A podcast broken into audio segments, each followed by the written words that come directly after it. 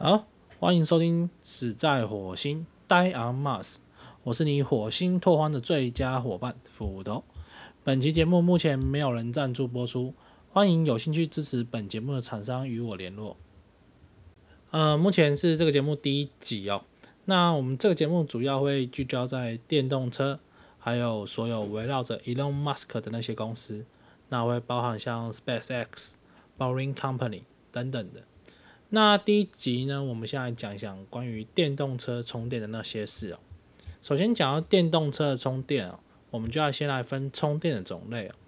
充电的种类呢，有分为 AC 充电与 DC 充电，也就是所谓的交流电充电跟直流电充电。我们目前的电源呢，通常就是一百一十伏特跟两百二十伏特的电源哦。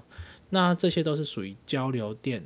那 AC 充电呢，也就所谓的交流电充电呢，就是我们一般相对所谓的慢充，像是公有停车场、商场、旅馆附设的目的地充电站，自己家里安装的充电桩，还有可以可携带式的铝充哦，这些都是所谓的 AC 充电。AC 的充电呢，除了充电桩本身提供的 AC 电源之外呢，其实在车上。还有一个所谓的车载充电器，这个车载充电器的主要功能呢，就是将交流电转换成直流电，然后来对大电池进行充电。以目前的新车来说呢，除了标准版的 Model 三之外呢，它是提供到三十二安培，也就是七点七千瓦的充电速度。除此之外呢，其他不管是 Model X、Model S。还是 Model 三的 Long Range 跟 Performance 版本呢，都是四十八安培哦。那接下来呢，我们就谈谈大家最有兴趣的就是 DC 充电，就是直流电充电，也就是我们所谓的超充哦，超级充电站。车子外面的超级充电站呢，会直接提供四百伏特以上的电源，来直接做进行充电。像我们常常在广告上啊，会听到什么二十分钟就可以充满八十八。这类的宣传都是指超级充电站。那超级充电站呢，就可以使电动车环岛或是电动车的长途旅行化为可能哦。像现在保时捷的 Taycan 啊之后进来呢，保时捷也是会尽量加速的去部署这个超级充电站。那以特斯拉目前来说呢，目前超级充电站已经从 V1 进步到了 V3，而且也已经预告未来会有 V4 超级充电站。目前呢，台湾有三种超级充电站，分别是 V2 的超级充电站，它的最高的充电速度是一百二十千瓦。那另外呢，还有城市型超充哦，城市型超充话，它是最高充电速度是在七十二千瓦。那还有今年刚进来的 V3 超级充电站，它的最高充电速度可以到两百五十千瓦。那目前呢，台湾只有 Model 三的 Long Range 跟 Performance 版本有机会可以充到两百五十千瓦。为什么只有 Model 三的 Long Range 跟 Performance 版本可以充到两百五十千瓦？这个就要讲到电池本身哦。因为 Model 三呢是采用所谓的二一七零的电池呢，而 Model S 跟 Model X 是采用所谓的一八六五零的电池。那二一七年电池呢，它不管是能量密度呢，还是它的制造来讲都是比较新哦，所以呢，它也可以应付比较高的充电。不过目前在台湾呢，V two 跟 V 三的超级充电站，它的充电的电源都是会被分享的，只有城市型超充这七十二千瓦，你是不会跟隔壁的车辆做分享的，所以你常常会在 V two 的超级充电站会看到。有所谓 A B A B 一对一对的配对哦，那比较老的车主呢，就会提醒新进的车主呢，在充电的时候不要白目哦。如果你看到整台充电站都空空的，那你就千万不要跟他停在同一个配对哦，因为你们会分享同样的充电效率哦。那以特斯拉来说呢，目前全台湾有十九座超级充电站，那根据台湾特斯拉的预计啊。是在今年，也就是二零二零年年末，会达到二十五座超级充电站。那所以长途旅行跟环岛在台湾是完全没有问题的。那需要担心的是什么？需要担心的是充电站的排队的问题哦。然后还有就是充电站费用呢？目前啊，台湾的超级充电站是还没有开始收费哦。那目前呢，暂定是一度会是收九块钱的电费。那会根据充电站可能不同哦，可能会八块到十二块不等哦。那目前详细的费率还没有出来，所以这个只是仅供参考的数值哦。那以九度一一度电九块来说呢，相当于是什么样的意思呢？以特斯拉 Model 三啊七十五千瓦。小的电池来讲呢，你充完呢，也其实就差不多六百多块电而已哦。所以你充完了六百多块电，你当然可以考三百多公里哦。所以其实以跟油钱比起来来讲的话，其实还是算便宜啊。当然，如果你是在家里充电，或是利用目前大部分没有收费的公有停车场的慢充来进行充电的话呢，那你的费用会更低哦。那我们回来提到刚刚超充的收费跟所谓的排队的问题哦。目前超充的占用费其实已经开始做收取了哦。那占用费的收取方式还蛮有趣的，它是根据站点的使用率来进行阶梯式的收费。假设你的站点的使用率达到五十趴的时候呢，你的每分钟会被收取的费用是十五块新台币哦。那当这个站点呢？达到一百帕使用率的时候，你的每分钟收费会到达三十块。那超过五分钟之后才会开始收费等到开始收费的时候呢，会连你前五分钟的费用一并记录哦。那第一次超时的时候呢，会有豁免，也就是说第一次超时的时候呢，啊，他会先给你警告一下，先不收费哦。那其实最简单的方式就是不要超时，不要占用。在很多人排队的地方呢，其实大家稍微体谅一下，吃饭逛街注意一下，提早回来移个车，然后而且呢，千万记得哦，不要把充电枪拔掉，然后就跑到别的地方去，记得确实的把你的车移走，那就会避免这个超时占用的问题哦。另外，我们来推广一下，很多人都说，到底充电电动车充电到底是要充到多少好呢？那以一般来说，日常生活的话呢，你其实充到百分之八十就够用了。那之前呢，Elon Musk 也有在 Twitter 上面就是分享一下，就是他介绍，因为很多车主都问这个问题啊。他的说法其实日常生活你充百分之二十到九十的电量都是可以，那尽量不要让电池的电量低于百分之二十啊，因为这个会呃大几率的伤害啊，进行伤电池的伤害。那如果你超过百分之九十之后呢？其实主要的影响是影响电能回充的系统，因为特斯拉呢，或是很多电动车，其实都有所谓的电能回充系统，它会透过这个车辆减速的时候呢，或是下坡的时候进行电能的回充。但是当你的电量过满的时候呢，你的电能回充的效率就会产生影响。那当电能回充效率产生影响的时候呢？也就会影响到你的行车安全哦，因为你可能平常觉得这个时候电能回充会帮你做刹车动作，可是因为你的电量太满的时候，你的电能回充效率变差，那你就觉得你的刹车的能力不往以不如以往哦。好的，接下来我们来谈一个有趣的话题哦，就是所谓的充电车位占用的问题哦。我们知道现在就是很多的公有停车场或是饭店或是啊，shopping mall，他们都会提供所谓的电动车优先充电车位。所谓的优先呢，它是优先呢，所以它不是啊电动车专用的位置。那这两个字呢，优先非专用，所以其实就影响到蛮大。因为我们知道，呃，最有名的例子就是台北内湖的好事多。台北内湖好事多呢，它在 B one 一楼有四个。特斯拉专用的停车位，但它其实是电动车优先的停车位，所以其实今天在停车场满的时候呢，其他车辆也是可以停这些位置的。不过呢，问题就在这里，因为大部分的车主他可能不想要下到 B two 或是 B 三，他想要直接在 B one 停车，所以这个时候呢，他们就会选择去停。这些这几个位置，那我们知道就是，呃，其实电动车停车位呢，都会有个习惯，就是会放三角锥哦。它放三角锥在那边呢，就会造成这些停车人呢，其实比较麻烦啊。不管是电动车车主或是非电动车车主，其实都会比较麻烦。那这样子呢，来去让这些非电动车车、非电动车的车主呢，能够尽量去不要使用这个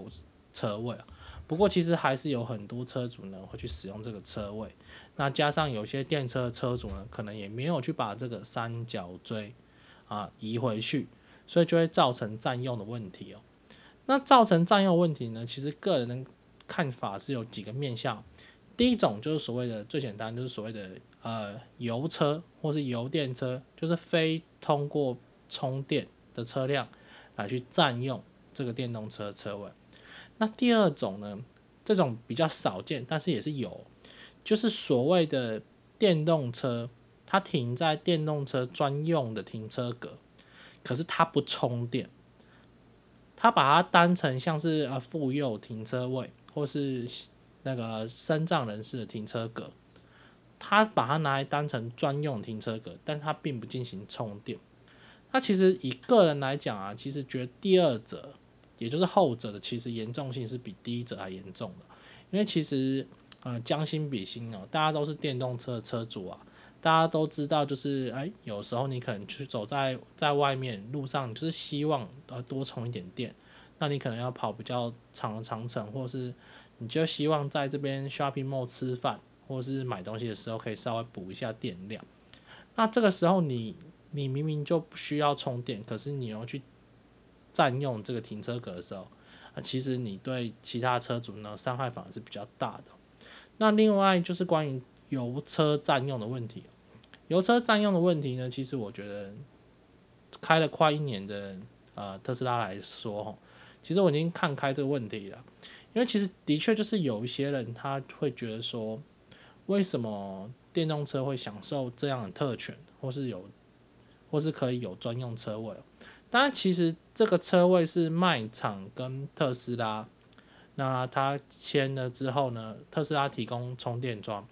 那卖场提供停车格啊，卖场要支付这个充电电费，所以其实我觉得，如果卖场呢，它并没有强制性的要求说这个充电格只能给电动车来使用，那我觉得啊，我觉得电动车车主其实也不要太去就是呃，就是要啊，个就是那叫什么，就是不需要去公审这些油车了。因为其实是没有必要的。那当然，我们都知道，就是多少都有种觉得，就是好像站着茅坑不拉屎的那种感觉，的确是不太舒服。那像这关于这点呢，像台北市公共停车场，从今年开始就会陆续在啊所有的公共停车场装上这个地锁，车牌辨识的地锁。那以大安森林公园停车场为例哦，它虽然有两个充电车车格。充电车、电动车的停车格，那这两个电动车停车格其实它已经安装了地锁，所以如果你是非电动车的时候，你开过去的时候，这个地锁是不会降下来的。当然，如果你是电动车的话，那开过去，它经过车牌辨识，地锁就会直接降下来。那这个方法，我觉得对目前来说是最好的方法。为什么？第一个，电动车的车主不需要去移这个所谓的三角锥。第二个，一般的车主呢，其实他也没有办法去强行去进行占用。那再来呢，是当停车场真的满位的时候呢，管理人员也可以透过就是手动解锁的方式，让其他的油车车主可以来停这个电动车停车格。而且呢，台北市公共停车场啊，目前大部分都已经把电动车的停车格的使用状况呢。那会随在这个台北好停车的 app，然后更新上去。所以其实你透过台北好停车，你就可以看到目前这停车场停电动车停车格是不是有人在使用。那如果没有人在使用的话呢，你就会来使用。接下来我们要提一个比较有趣的，这个比较有趣就是我们都知道特斯拉跟很多卖场，他去合作，然后设置这个特斯拉的充电桩。那特斯拉充电桩比较特别，是特斯拉充电接头跟我们所谓一般公有停车场的这个 J 一七七二的公用接头是不太一样的。J 一七七二等于是台湾的公共标准哦，那所以不管是卖场也好，或是公有停车场也好，甚至像华晨电机他们自己安装的这个停车场等等的，现在除了华晨电机之外，有越来越多厂商来开始进行这个。电动车停车场的充电桩的部件哦，的确对充电对电动车来讲，这是一件好事。那这些车子这些充电桩主要都是 Z 七七二接头，那所以所有的车子呢，就是大部分的电动车，其实在台湾的电动车都可以使用 Z 七七二接头。那以特斯拉来讲的话，你购车交车的时候就会随附一个转接头，那你可以把 J 七七二的充电桩。啊，连接到特斯拉的车上，但是特斯拉的车身呢，它的充电接口是特斯拉专属的规格。那这时候呢，你会看到有一些其他牌子、其他品牌的电动车车主，他们就会有一个转接器，它等于是把这个特斯拉的接头呢，再转接回这个 Z 一七七二，一种逆向的转接哦。那这种逆向转接呢，就可以让一些特斯拉电动车专属的停车格，可以去停这些所谓的其他品牌的电动车，不管是 Volvo 啊、Toyota 或是啊 B N W 也好，都可以停哦。那我个人对于这件事情的看法是，我觉得那些车子其实只要有在充电，那我觉得都没什么问题。因为其实以目前来讲，电动车毕竟在整个市场里面来讲就是小众。那当然，如果说今天这个卖场它就是坚持，这是特斯拉专属停车格，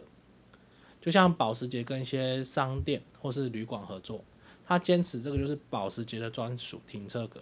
那我觉得其他的车种的车主去占用，就比较不是那么适合。但是如果今天商场本身呢，它并没有禁止这样事情来讲的话，我觉得这样子其实也没有什么太大的问题。那只要你有在充电，你有在使用，那并不是就是啊。停在这个停车格，但是连充电桩都不插上去，或是你充满好之后呢，还在停在这边停了好几天。因为我知道，的确目前有些车主呢，就是会对于就是外面公有停车场，或是外面的停车场的这些目的充电站的充电桩是否有在使用，有有一些问题。像以车站来讲，像有的时候会有一些人他开电动车到车站或是机场。那他可能一停就两三天啊，甚至停一个礼拜的，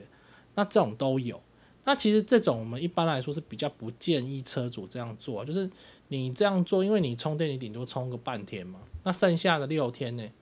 剩下的五天呢，你等于是就是你的车子就是一直在占用这个停车格，占用这个停车的充电桩，所以其实对其他人来讲，你就是占掉这样子位置，那占掉别人充电的机会。的确是比较不好了，但是你说真要说他们错也没有错。那主要我觉得这个就是目前呢，台湾电动车的充电桩还不普及，所以延伸出来的问题。那因为有延伸出来这样的问题呢，所以我觉得以目前电动车车主还是小众情形下，其实就会建议大家将心比心，互相帮忙。像我举一个例子来讲哈。我前阵子有一次在中午的时候呢，就是碰到，呃，就是有一个停车场，因为它有很多电动车，那其实这些电动车他们都去上班的时候停在那边充电，那他可能有几个同事他们一起都买的就是 Tesla 的 Model Three，那他们就是会会说，就是假设我今天充满电了，那我们可能就移车，然后换另外一个车主过来充电。那让这个充电桩的效率可以极大化，那也让啊他的同事、他的朋友，大家都可以充到电。那其实我觉得像这种来讲，就是蛮好的一个例子。像假设今天这边就只有三只还是四只充电桩，可是我们因为我们可能有七八台车子，我们就是会每天在这边停车。那公司里面他不可能说哦，为了你七八台车子，我就装七八台装，我可能就是装四个。那我觉得你们本身有一个交流的管道，那可以互相去 share 这个停车格。其实对对你们本身来讲都是好事。那对于这个这个电动车充电桩使用率来讲也是好事。其实何乐而不为呢？好，以上呢就是今天对于关于电动车充电事情的分享。那我们最后就来谈谈，就是关于 TSLA。所谓 TSLA 就是特斯拉的股票。我们都知道，就是也不是我们都知道，就是呃，特斯拉已经宣布，就在八月底的时候呢，会把股票呢做拆股的动作，就是一股呢会拆成五股。啊，以目前的特斯拉股价的金额大概是在一千八百多块，那一千八百多块拆成五股之后呢，其实对更多人来讲，其实更容易去入手这个股票。那其实我就会忽然觉得，其实